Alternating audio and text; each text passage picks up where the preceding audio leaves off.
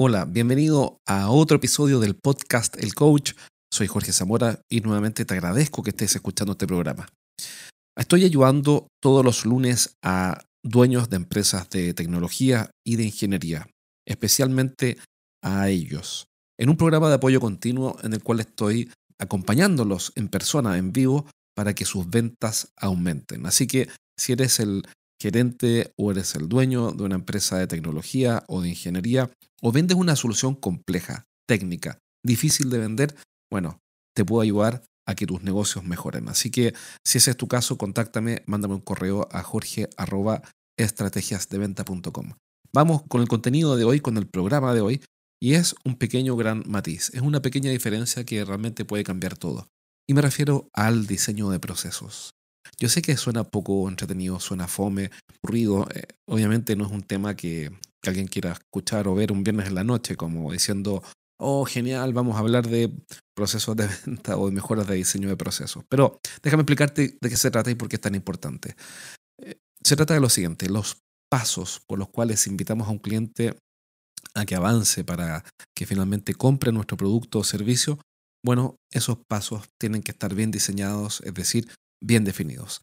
Em, parte del entrenamiento que estoy haciendo todas las semanas a un grupo de gerentes consideró o tuvo como un evento un análisis de un caso real.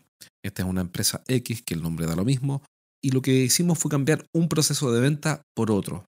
Es decir, tomamos su proceso instalado y lo cambiamos, alteramos los pasos del embudo de ventas, por decirlo de otra forma, o del pipeline, o del funnel o del proceso o como quieran llamarlo, pero básicamente el embudo de ventas por el cual un cliente va pasando etapas. Eso lo cambiamos.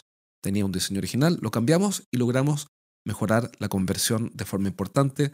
Entonces, no da lo mismo, es un pequeño matiz, pero que te puede cambiar todo. ¿Por qué? Porque normalmente los CRM o las empresas que te instalan estos servicios, estos software, como CRM, etcétera, no se meten mucho en este tema y la verdad es que un mejor camino, un mejor proceso, un mejor embudo, mejores etapas, eh, sí cambia todo. ¿ya? Entonces te voy a dejar un audio de esa explicación que hice eh, contando ese ejemplo y estoy seguro que te va a servir.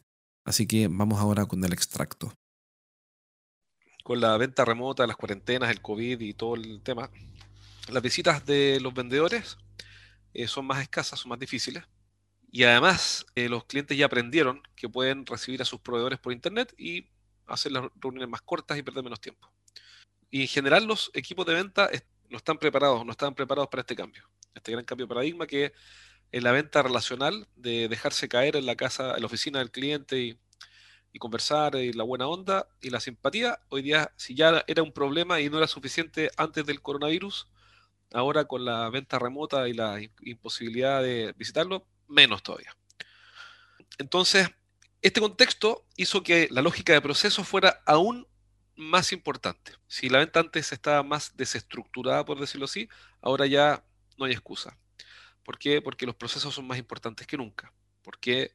Porque las habilidades necesarias para tener éxito en el nuevo contexto no están instaladas. Es decir, tenemos que entregarle muy bien a nuestros vendedores el checklist, el paso a paso, lo que tienen que hacer. Eso es lo que está ocurriendo y ese es como el resumen del asunto. Entonces, hoy día vamos a ver dos cosas. Vamos a ver un caso de un cliente real de nuestra consultora y vamos a mostrar qué fue lo que hicimos para mejorar su venta. Y es tan simple que después van a decir, bueno, y para eso te pagan. No tiene ningún valor porque es muy simple. y es cierto. Pero bueno, ahí hay que hacerlo. Entonces, entremos en materia. Este es un caso de una empresa que vendía módulos para construcción, es decir, una especie de casas. Y eh, nos pidieron que los ayudáramos a mejorar em, el resultado del equipo venta, por supuesto, que vendan más, y de eso se trata. Más y mejor, como en margen. Entonces investigamos.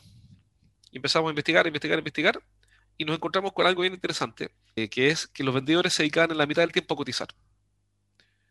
Entonces, en medio de la conversación con el cliente, le dije, oye, pero entonces podrían llamarse cotizadores. Me dijo, ese es el problema, están todo el tiempo cotizando. La metodología para investigar fue encuestarlos a cada uno sin obviamente predisponerlos para que respondieran esto, sino que les hicimos un levantamiento de todas las tareas que hacía cada uno, un listado de, tú, 15 tareas. Entonces, despachar, facturar, llamar, recibir llamados, responder emails, bla, bla, bla, bla, bla. Y fueron llenando. Entonces, a esto yo le dedico al día promedio media hora. A esto promedio le dedico al día 15 minutos. A esta actividad le dedico promedio 10 minutos. pero ellos no sabían que estaban clasificadas en tareas administrativas de bajo valor y tareas de venta, que eran las dos grandes tareas, las dos grandes grupos. Entonces, cuando tabulamos esto, el resultado es que más de la mitad del tiempo estaban en, tareas administrativas, donde el 80% de eso era cotizar. Y la, pregunta es, bueno, entonces, ¿qué deberían hacer? ¿Deberían no cotizar? Por supuesto que no, pues hay que cotizar.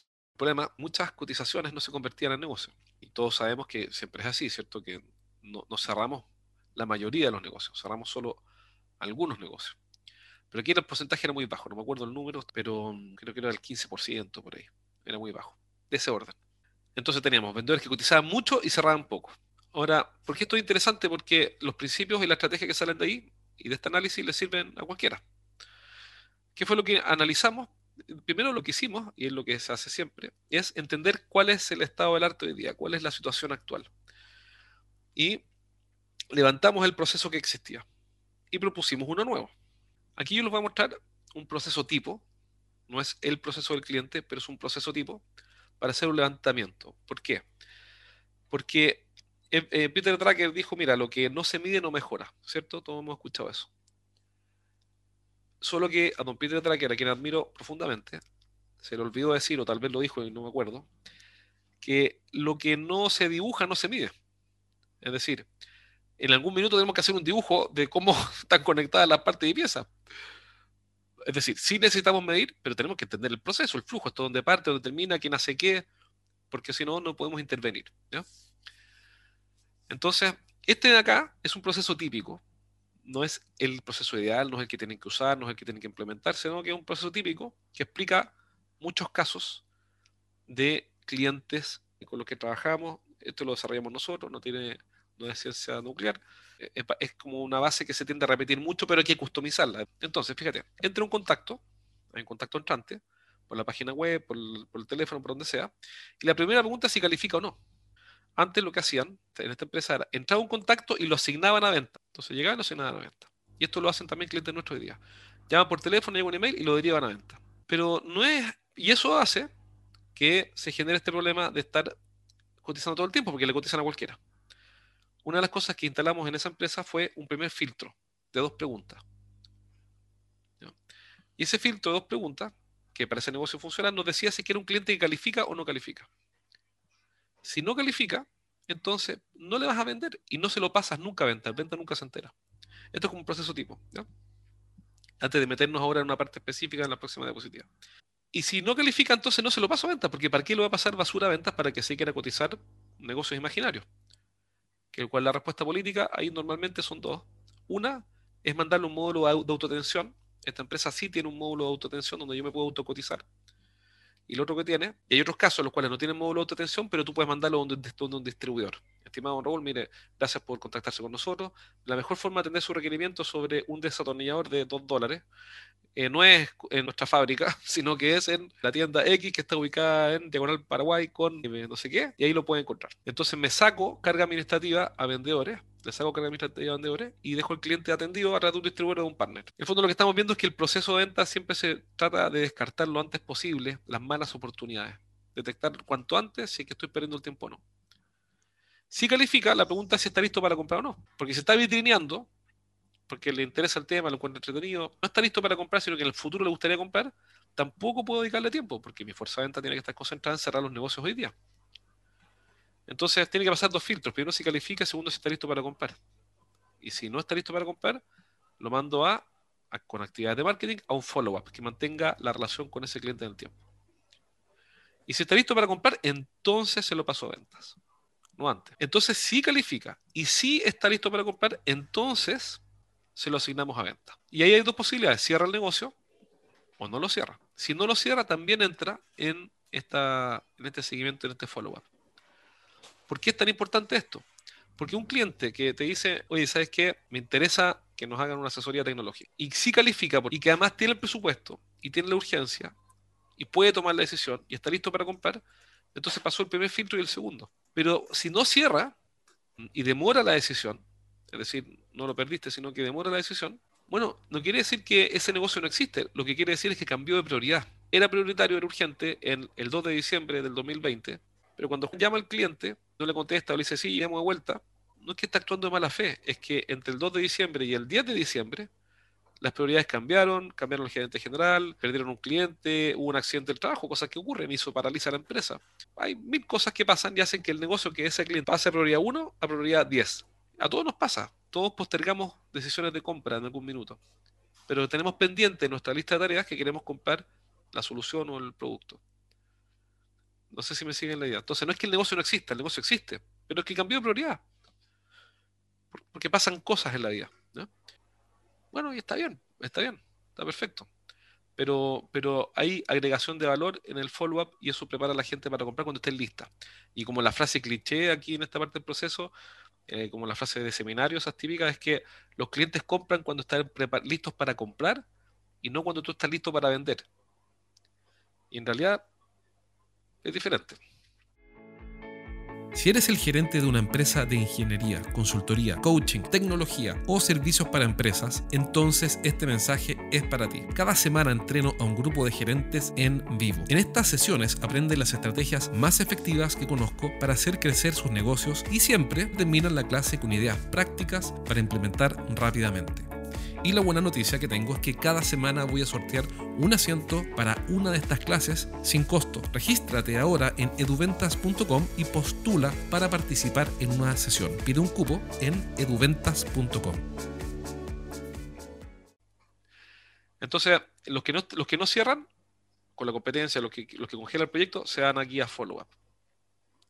Y, y los que no están listos para comprar, pero sí están interesados, pero están vitrineando, también le podemos mandar información pero no nos concentramos en ellos, no le asignamos un vendedor porque ya el cliente dice, voy a comprar el 2021, en el segundo semestre.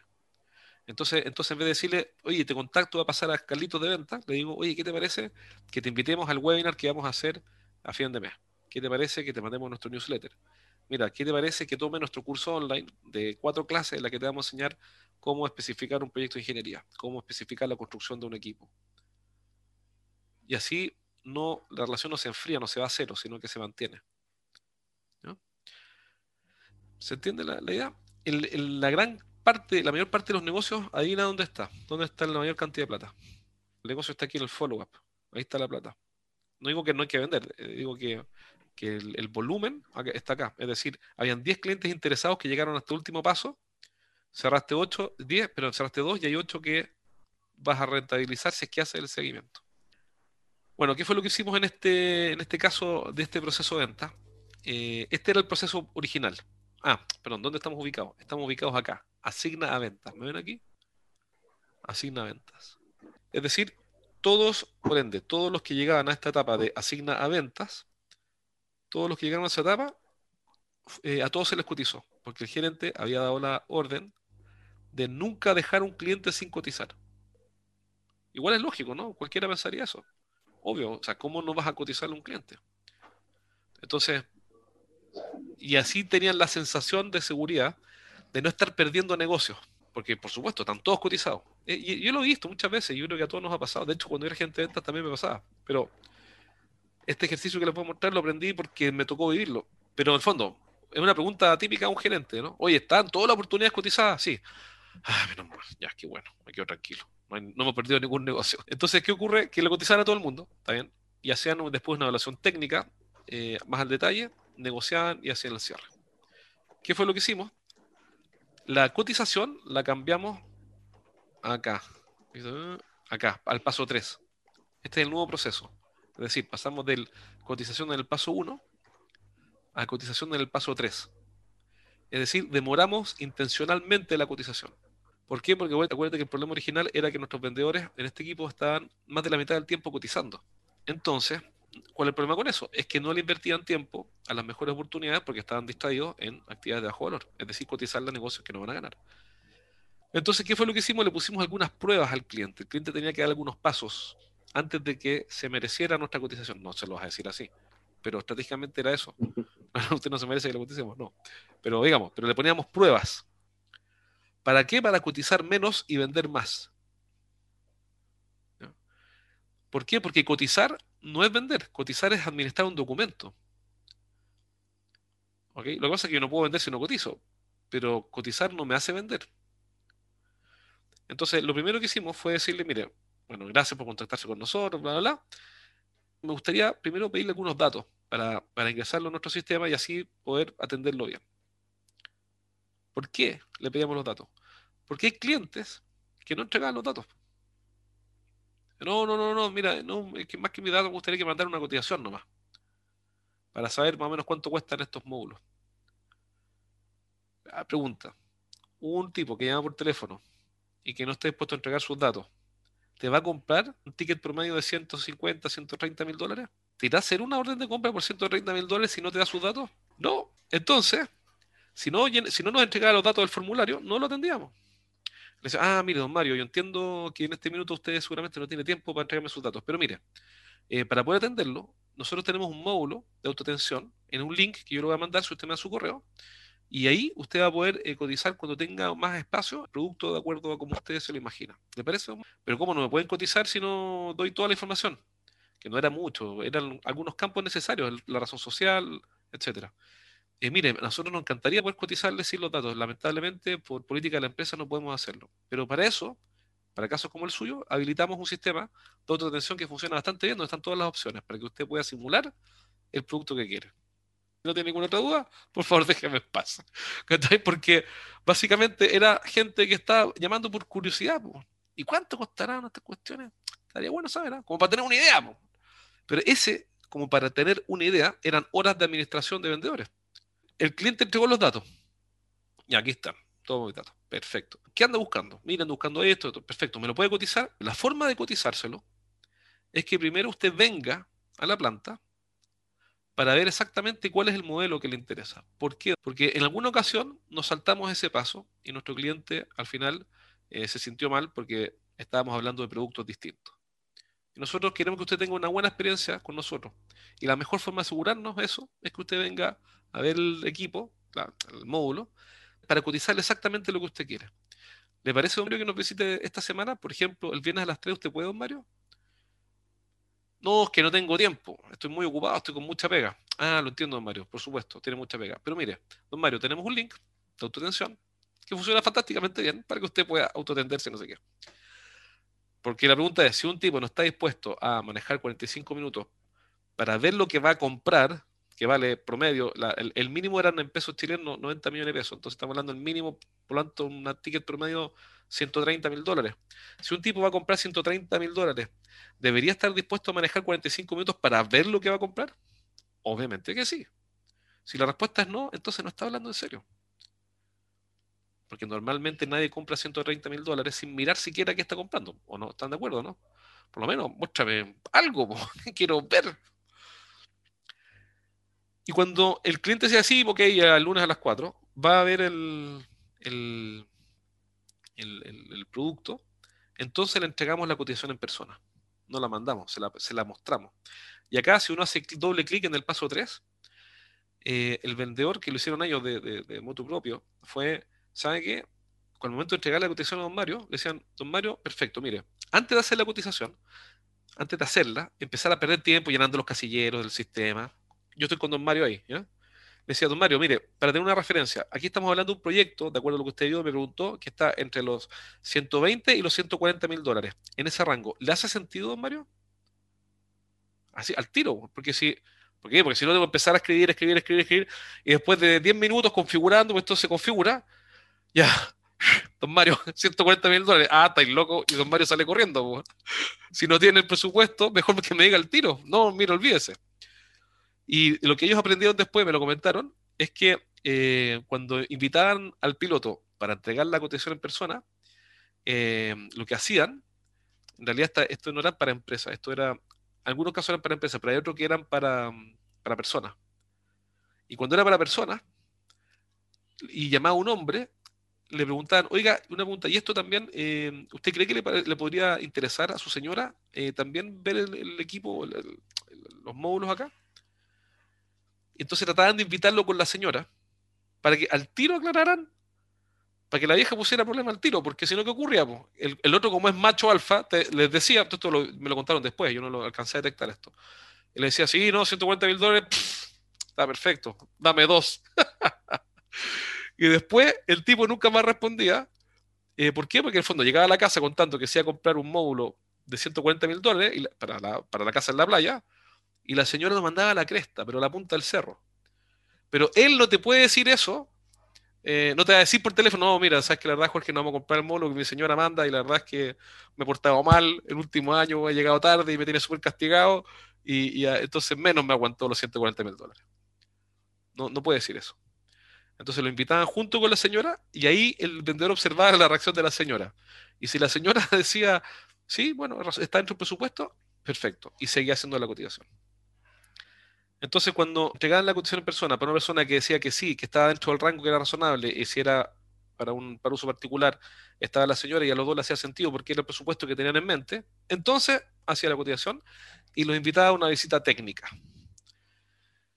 En la visita técnica se levantaban aspectos del terreno, porque estos módulos hay que montarlos sobre la tierra y bueno, por ende no es en cualquier terreno, eh, no antes, y después hacía una reunión de pronto cierre y finalmente cierre. Entonces, ¿qué fue ¿cuál fue el resultado de esto? Liberamos tiempo de los vendedores, muchísimo tiempo. Porque ahora cotizaban menos. Obviamente entraron en pánico, porque ahora cotizaban menos. Todo el mundo en pánico. me miraban a mí, me presionaron harto. Bueno, pero hagamos la prueba.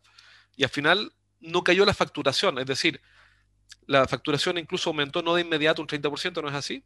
Eh, terminamos el proyecto y yo seguí en contacto con, los gerentes de esta empresa.